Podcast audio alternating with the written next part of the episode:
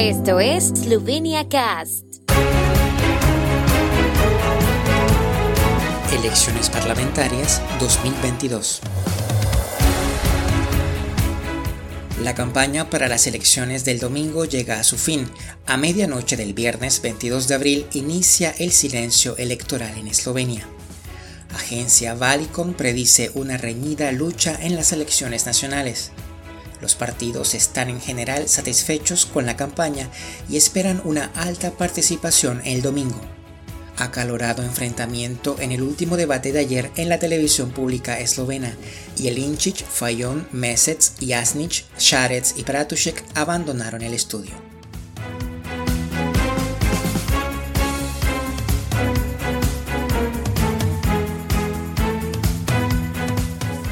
La campaña electoral de cara a las elecciones nacionales del domingo está llegando a su fin y los partidos políticos y los candidatos solo tienen el día de hoy para convencer a los votantes, especialmente a los que aún están indecisos. En el último día de la campaña, los partidos están organizando diversos actos, reuniones y charlas con los votantes para convencer a los indecisos. Tendrán una última oportunidad de persuadir a los votantes en las confrontaciones de hoy y los últimos sondeos de opinión ya están siendo publicados por los medios eslovenos. A medianoche se impondrá el silencio electoral que durará hasta el cierre de las urnas el domingo. El Ministerio del Interior de Eslovenia dispondrá de un servicio de guardia durante el periodo de silencio en el que los ciudadanos podrán denunciar presuntas irregularidades. Entre la medianoche y las 7 de la mañana, los ciudadanos pueden denunciar posibles infracciones llamando al 080 1200 y entre las 7 de la mañana y las 7 de la tarde al 080 2113.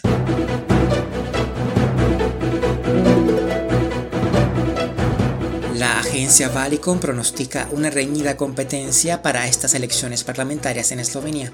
El Givani Svoboda, Movimiento Libertad, tiene una ligera ventaja sobre el SDS, Partido Democrático Esloveno. La diferencia entre los dos partidos en la cima y los demás partidos será significativa se puede afirmar con alta probabilidad que los socialdemócratas Nova Eslovenia e Izquierda cruzarán el umbral parlamentario, mientras que el destino del partido de Alenka Bratušek, la lista de Marian Šarec y el movimiento Povežimo Slovenio lo decidirán los votantes tácticos. Resnitsa y el Partido Pirata también podrían entrar al Parlamento, señalan los analistas. Las primeras proyecciones de la participación final, que tienen en cuenta la participación en el voto anticipado de los dos primeros días en comparación con el referéndum del verano del año pasado, muestran que la participación podría superar los 1.2 millones de votantes elegibles, es decir, más del 70% según Baricom.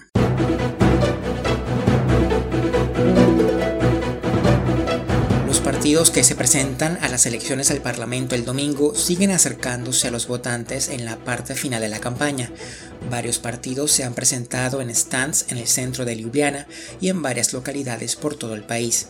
Los candidatos al Parlamento han evaluado la campaña de la que, en general, están satisfechos. Los partidos de la actual oposición critican la campaña de los partidos de la coalición que ya han llenado Eslovenia de carteles en el mes previo a las elecciones en las filas de la coalición critican la campaña divisiva y partidista a expensas de la cual, en su opinión, se resintió el contenido.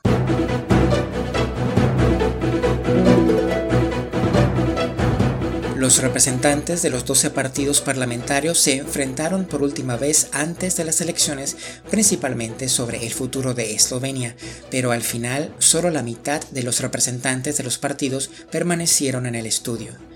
En el debate participaron Janes Janša del SDS, Robert Golob, Movimiento Libertad, Zdravko Pochevausek, concretno Povežimo Slovenio, Tania Fajon, Socialdemócratas, Matej Tonin, Nova Slovenia, Luka Mesec, Izquierda, Smago Jelinčić, Partido Nacional Esloveno, Marian Šarec, lista de Marian Šarec, Dejan Podgoršek, Naša dežela, Alenka Bratušek, partido de Alenka Bratušek, Ljubo Jasnic, partido de los pensionados, e Ivan Galé, Nasha Prihodnost y Dobra Država.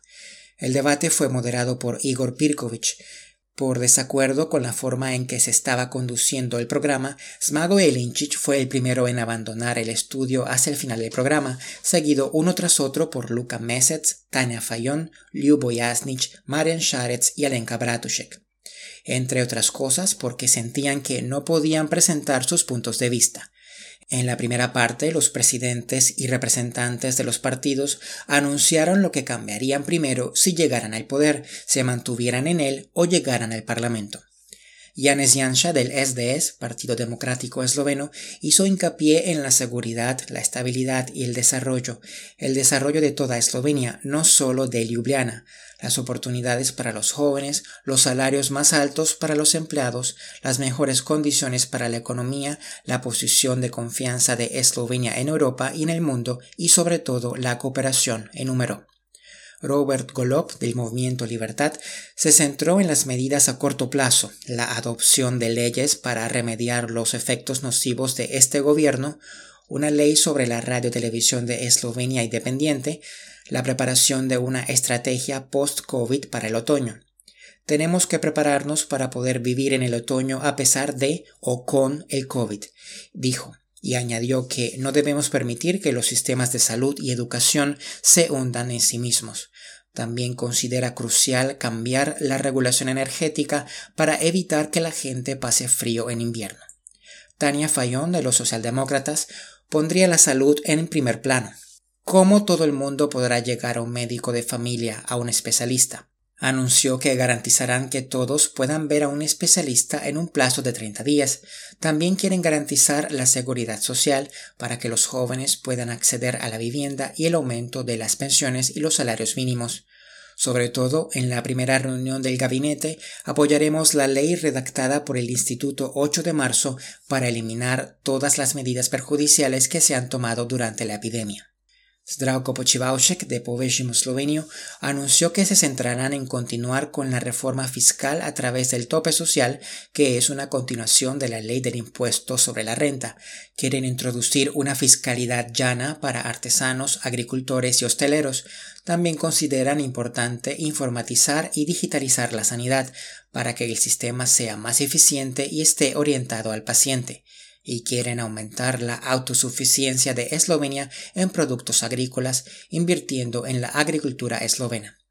Luka Mesec, del Partido Izquierda, dijo que en primer lugar eliminarán las consecuencias perjudiciales de este gobierno y adoptarán una serie de medidas contra el encarecimiento. Si los precios suben, también deben hacerlo los salarios y las pensiones, incluso los más bajos, dijo. En las negociaciones de la coalición insistirán en tres puntos, anunció. 30.000 nuevas viviendas de aquí a 2030, política climática, reducir a la mitad las emisiones de CO2 de aquí a 2030 y una solución para la sanidad pública. Matej Tonin del partido Nova Slovenia cree que primero tendrán que afrontar las consecuencias de la guerra en Ucrania, sustituir principalmente los productos energéticos rusos y asegurar una mayor autosuficiencia para nuestros alimentos. También pretenden que los médicos sean accesibles a todos los ciudadanos, lo que se conseguiría transfiriendo conceptos sanitarios de Austria, Suiza y Alemania. También se centrarán en las medidas para mejorar el entorno empresarial. Marian Sharetz, de la lista de Marian Sharetz, la sanidad, la economía, las finanzas públicas, la política ecológica y, paralelamente, la normalización del país en cuanto al clima social en Eslovenia. En su opinión, la sanidad es un problema agudo en estos momentos y hay que adoptar un enfoque inmediato para reducir los tiempos de espera. El clima económico también se está deteriorando, advirtió, y añadió que también habrá que poner en orden las finanzas públicas. Es probable que sea necesario un reequilibrio. También puso el foco en la despolarización. Las instituciones independientes deben volver a funcionar de forma autónoma. Smago Jelenčić del Partido Nacional Esloveno dijo que hay que sanear los sistemas escolar y educativo, sanear el poder judicial y revisar a todos los beneficiarios de prestaciones sociales. Daremos prioridad a los eslovenos, añadió. Una economía fuerte y estable es un requisito previo para un estado de bienestar fuerte y unas pensiones más altas, crea Alenka Bratušek del partido de Alenka Bratušek, y añade que sólo así podremos proporcionar fondos para reducir las listas de espera, la atención de larga duración para los ancianos y la vivienda para los jóvenes. Para todo esto necesitamos unas finanzas públicas sanas, advirtió, calificando de inaceptable la ocultación de datos por parte del gobierno. Y una cosa más que haremos, devolveremos la radiotelevisión de Eslovenia a los periodistas, añadió. Dejan Podgorshek, de Nasha de Jela, subrayó que su partido es el partido de los agricultores, los pensionistas y el campo. Cree que si queremos avanzar 30 años, tenemos que mirar 100 años hacia el pasado, refiriéndose sobre todo a los valores tradicionales y a dar prioridad al agricultor, a sus conocimientos y a la agricultura. Solo el agricultor garantizará la seguridad alimentaria y una política de precios estable, considera. Por su parte, Iván Galé, de Nasha Prihodnost y Dobra Derjava, señala como primer objetivo un ajuste de cuentas brutal con la corrupción política, una lucha sin cuartel contra la corrupción en la economía y la sanidad. Liubo Yasnich, del Partido de los Pensionados de esos, destaca sobre todo las pensiones dignas para el trabajo a tiempo completo, la asistencia sanitaria y odontológica accesible para todos y el valor del trabajo de los voluntarios. Abogarán por una reducción del IVA para la compra de equipos por parte de los voluntarios que se preocupan por el bienestar de sus conciudadanos, anunció.